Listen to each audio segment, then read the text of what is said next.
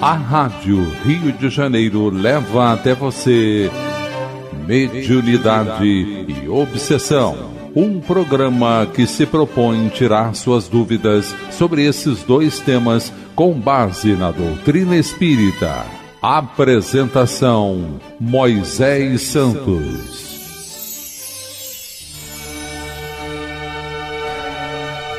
Caríssimos ouvintes da Rádio Rio de Janeiro, eu sou Moisés Santos e este é o programa Mediunidade e Obsessão. Nós estamos estudando o livro Reencontro com a Vida, do espírito Manuel Filomeno de Miranda, psicografia de Edivaldo Pereira Franco, da editora Leal. Hoje vamos abordar o capítulo 12, que tem por título Morrer e Desencarnar. Será que é a mesma coisa, meu caro ouvinte? Morrer e desencarnar? Quais são os conceitos?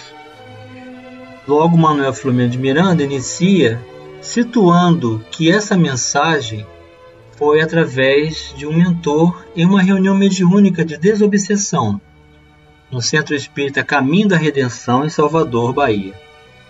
Prosseguia com atendimento a inúmeros espíritos difíceis, enquanto outros teimavam em negar-se o estado de desencarnados, na noite de 6 de fevereiro de 2002 quando o orientador espiritual escreveu a página que transcrevemos.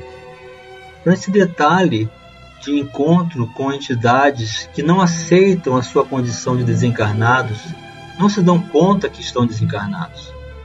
Apresentam-se geralmente reivindicando todas as suas necessidades, tudo que foi criado em termos de hábitos adquiridos enquanto estiveram na condição de encarnados e apresentam-se utilizando-se da mediunidade para solicitar, reivindicar e às vezes exigir de forma grosseira a satisfação dos seus desejos.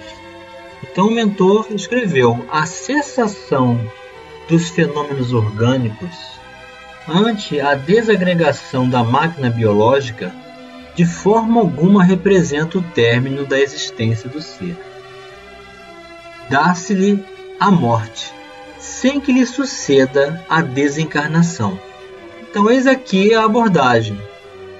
A morte como sendo o fenômeno natural da cessação da vitalidade dos órgãos. Mas desencarnação seria a condição de desapegar-se das necessidades que estabelecemos como vínculo mais fortes do que os interesses do espírito. E aí mesmo desenfaixado do corpo, o espírito ainda sente as necessidades que criamos nos hábitos terrenos.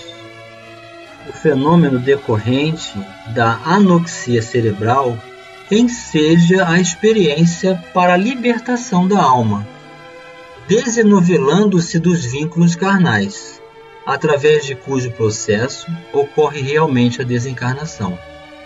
Mas, meu caro ouvinte, o que é a anoxia cerebral? Vamos esclarecer esse conceito. Esclarecendo conceitos. A anoxia cerebral é uma condição caracterizada pela falta de oxigênio no cérebro, o que pode levar à morte de neurônios e resultar em danos cerebrais irreversíveis.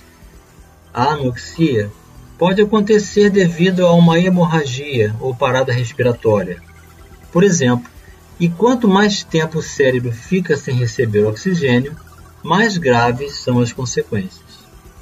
A gravidade da lesão também está relacionada com a região do cérebro, que não tem suprimento de oxigênio. Como o sistema nervoso central dificilmente se regenera, as lesões poderão ser permanentes. Então aqui está a explicação do que vem a ser a anoxia cerebral. A falta de oxigenação no cérebro, o que leva então ao fenômeno da morte, considerando a vitalidade do corpo físico. Consoante a existência de cada indivíduo, a sua desencarnação será sempre resultado dos conteúdos anteriormente vivenciados Essa ocorrência pode ser rápida ou de larga duração, em face das fixações emocionais e físicas, bem como a conduta que se permitiu em relação ao uso da indumentária material. Então a explicação aqui é bem clara e nos mostra a responsabilidade da característica do como vamos desencarnar. Qual é a perspectiva de cada um de nós nesse momento? Tudo em função do que estabelecemos como fixações emocionais e físicas durante a vilegiatura terrena. O momento da morte sempre se reveste de grave significação para a alma, que é a tomada de aturdimento de aflição. O desprendimento da forma física, anteriormente na condição de uma aparelhagem muito complexa que a retinha, ao romper-se, produz um choque inevitável, que é decorrência da mudança brusca de habitat, até a adaptação na nova condição de psicosfera correspondente. Então, na verdade, é um desafio para todos nós que vamos precisar nos readaptar novamente às características do mundo espiritual. É como se fôssemos para um outro país em que vamos precisar estabelecer conexão com um novo tipo de alimentação, vamos nos adaptar ao novo clima, às novas roupas que vamos utilizar, os novos hábitos, uma nova cultura. Então, cada um tem o seu tempo para estabelecer essa conexão de readaptação. Por isso que ela é diferente para cada um de nós. A princípio, uma névoa densa envolve o ser e asfixia-o, tornando-lhe tardo o raciocínio e difícil a movimentação. Não há, porém, duas mortes iguais. Da mesma forma como não existem duas vidas que sejam idênticas. As construções mentais realizadas ao longo da existência transferem-se do arcabouço celular para o espírito, por meio de seu corpo intermediário, produzindo-lhe sensações e emoções que correspondem às próprias estruturas. Esse corpo intermediário aqui que o mentor está mencionando é o perispírito. Então, assim como a alma atua sobre o corpo através do perispírito, também o corpo vai realizar a sua influência sobre a alma. Então, é uma via de mão dupla. Tudo que nós ligamos ao reino dos céus há de ser ligado também na terra e tudo que ligamos na terra há de ser ligado também no reino dos céus, como ensinou Jesus aos seus discípulos. Ou seja, o espírito influencia na matéria e a matéria também influi no espírito. Quanto maior for-lhe o condicionamento material e a sustentação das paixões primitivas, mais difíceis se lhe fazem os processos da desencarnação. A morte não interrompe os hábitos mentais, que são do espírito e não do corpo, continuando a predominar nas paisagens das aspirações íntimas e dos anseios do sentimento do espírito. Então veja como é importante, meu caro ouvinte, o nosso processo de educação de espírito enquanto estamos a caminho como encarnados, porque não haverá modificação brusca e não conseguiremos estabelecer recursos imediatos para nos adaptarmos com segurança e saúde no mundo espiritual. Todas as propriedades das virtudes que pudermos desenvolver enquanto estamos conscientes no plano carnal, melhor para a saúde mental e, portanto, para o espírito. Todo aquele que se entregou aos condicionamentos inferiores prossegue preso aos costumes perturbadores, negando-se a consciência da nova realidade, teimosamente lutando para preservar o que lhe parece não poder continuar e que se lhe transforma em desespero incomparável. Então, como o espírito não tem mais acesso ao corpo, entra nessa condição de conflito. Daí os processos obsessivos, porque nessas condições o indivíduo vai precisar se conectar a alguém mentalmente para também usufruir das mesmas sensações com as quais se afinam. Eis a origem das conexões que se estabelecem os espíritos desprovidos do corpo físico que não desencarnaram ainda, morreram, mas têm a necessidade de um encarnado. Então buscam pela obsessão satisfazerem os seus desejos. Dominado pelos vícios dos quais dependia a alma em recente separação do corpo, continua absorvendo os fluidos de que se alimentava, que agora lhe emprestam a ilusão de que permanece na masmorra orgânica. Então agora vai ser substituído a condição mais densa da matéria orgânica por fluidos que apresentam caracteres semelhantes dentro dessa condição ilusória que o espírito vai manter em função da sua carência. É natural que assim aconteça, pois que no corpo físico, quando alguém se deseja libertar de um condicionamento vicioso, a luta se lhe faz difícil exigindo vigilância e disciplina exemplar, o que não o impede de vivenciar reminiscências e desejos que se tornam constrangedores, podendo derrubar-lhe o esforço com a recidiva no hábito doentio. Então, nenhum de nós precisa desencarnar agora para saber como vai apresentar-se no mundo espiritual. Basta nós nos enxergarmos com coragem na visão de espírito, os nossos pendores, nossas necessidades, os vícios que ainda trazemos e o quanto será difícil se libertar deles e o quanto as conexões necessárias para a satisfação desse vício ainda será motivo de tormento para nós. O fenômeno da morte não produz efeito mágico na conduta de ninguém. Isto porque despojar-se dos componentes celulares é deixá-los. Liberar-se das suas sensações é experiência muito diferente e mais complexa, porque implica a real libertação de seus arrastamentos.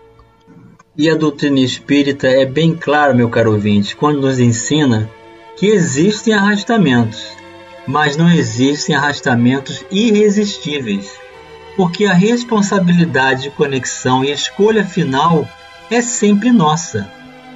À medida, porém, que o cadáver entra em decomposição, não raro as sensações se transferem para o espírito, proporcionando-lhe sensações de dores físicas e angústias morais, que se prolongam pelo tempo necessário à sua diluição nos equipamentos mentais.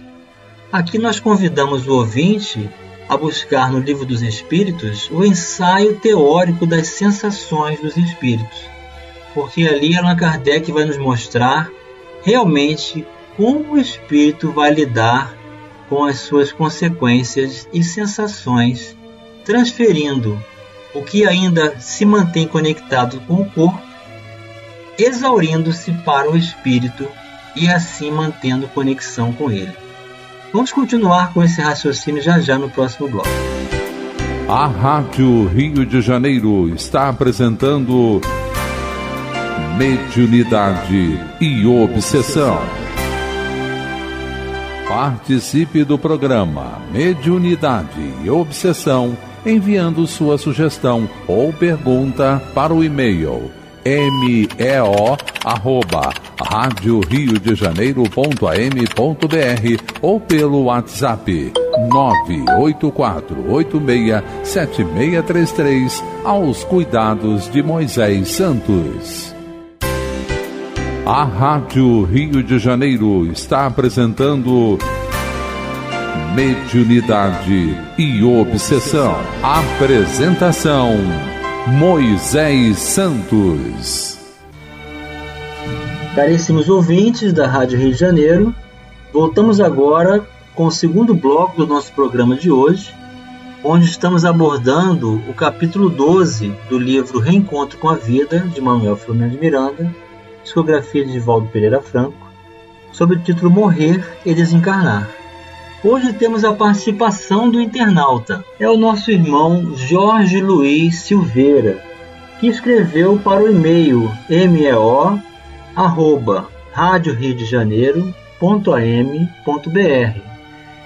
Ele nos pergunta: o amigo acredita em teoria da conspiração, em que espíritos que se comprazem no mal dominam este planeta? Obrigado pela sua participação, Jorge Luiz. Sabemos da condição de muitos indivíduos no mundo espiritual que permanecem na ilusão de domínio sobre as fraquezas e fantasias humanas nos processos obsessivos. No entanto, meu caro irmão, são todas almas frágeis na saúde espiritual e precisam ser encaradas como enfermas da alma, tanto quanto a nós mesmos. Este suposto domínio é de âmbito material e, portanto, transitório. Vide a parábola de Jesus sobre o joio e o trigo.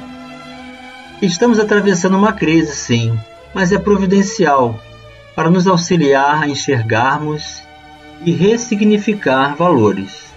Mantenhamos-nos em perseverança e determinação no bem, pois o amor e a verdade sempre triunfam, meu caro Jorge Luiz. Um grande abraço e obrigado pela participação. E voltando ao nosso texto, continua o mentor referindo-se à etapa delicada com relação à desencarnação. Nessa etapa delicada da ocorrência da desencarnação, as companhias espirituais com as quais se homiciava o indivíduo, enquanto no corpo físico, acercam-se e passam a envolvê-lo nas suas teias perigosas, realizando processos de hipnose perturbadora, mediante a qual facultam o prosseguimento da conduta vivenciada antes da morte orgânica. Então está bem claro aqui para todos nós, meu caro ouvinte, a responsabilidade de cada um de nós com quem nós estabelecemos concurso de intimidade. Porque essa conexão íntima permanece ativa também no mundo espiritual. Então não é uma invasão, não é uma condenação, não é uma apropriação é, sem uma justa causa, mas sim uma construção já realizada ao longo de muito tempo enquanto estivemos na condição de encarnados. Não fosse o amor de Deus que se manifesta através dos anjos guardiães, encarregados de ajudar os seus pupilos, e tal a situação se prolongaria indefinidamente, dando a impressão de eternidade, como às vezes pensam alguns alucinados que permanecem nesse estado de desespero. Então é muito comum a pessoa que sofre muito tempo, desencarnada no meio das trevas, sem divisar dias e noites, não tem mais noção do tempo, não para de sofrer, julga que esse sofrimento é para sempre.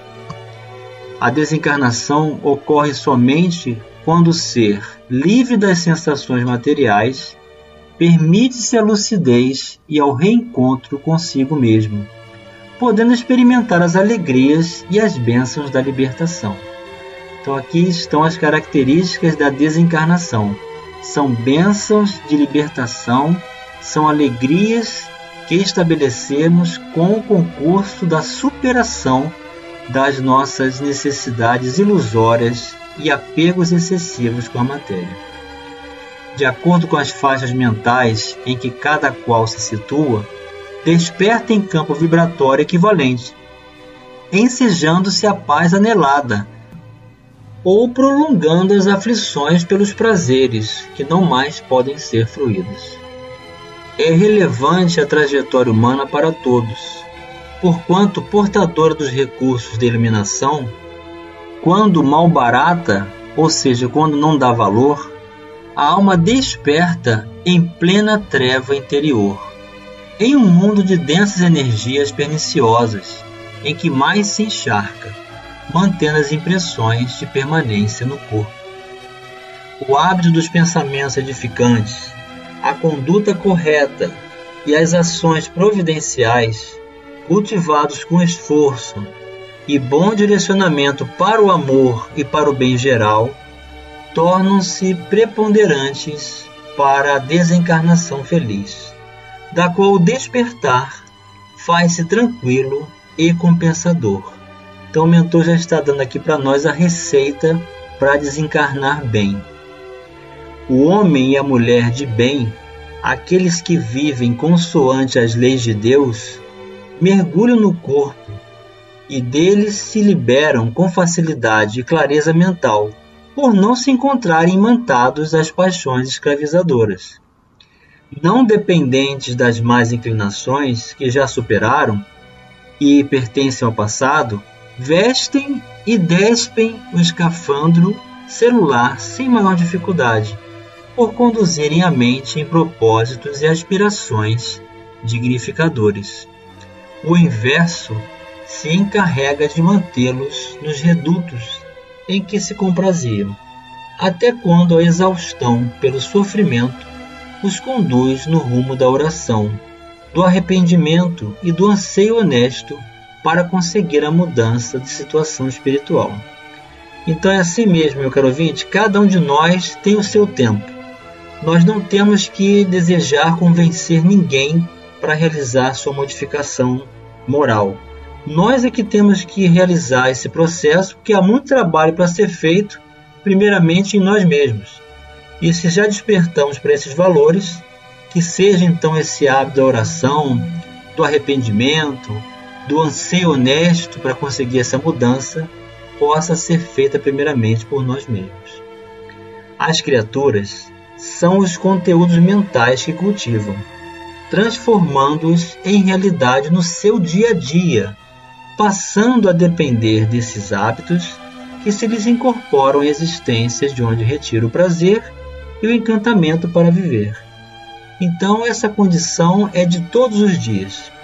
Todo dia nós temos que estabelecer o concurso com a oração, com uma leitura edificante, com o propósito do amor e reconsiderar os nossos valores que nos levam a essas condições infelizes que nós mesmos criamos para nós.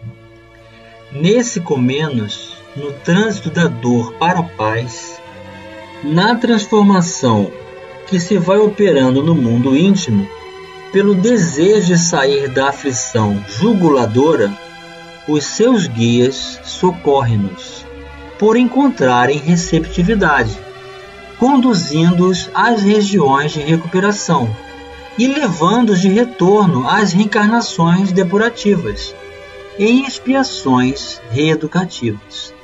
Então nós precisamos estar receptivos aos nossos mentores espirituais, buscando a proposta séria de compromisso com os valores do bem, para que eles tenham mais acesso a nós.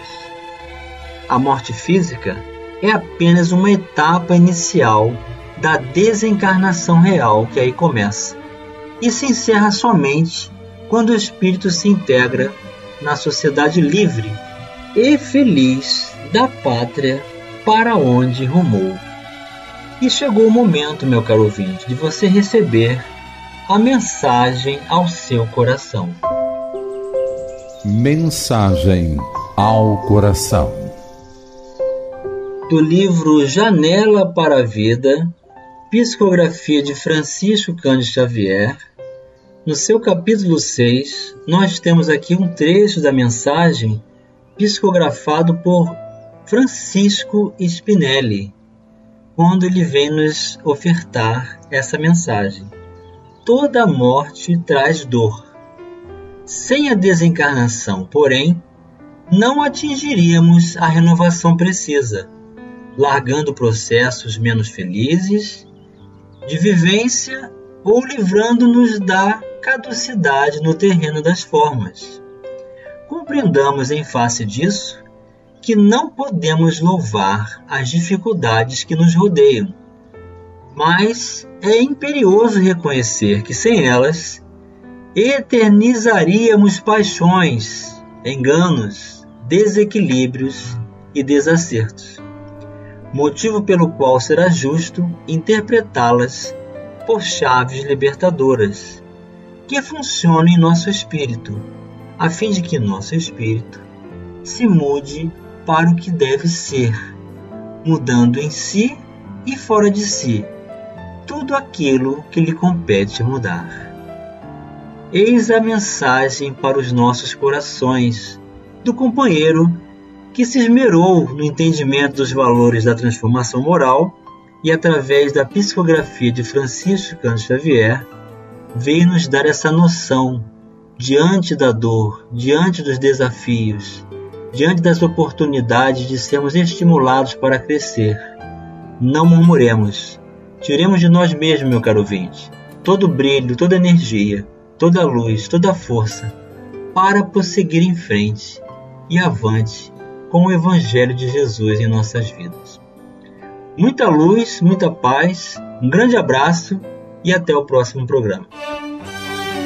A Rádio Rio de Janeiro apresentou Mediunidade e Obsessão.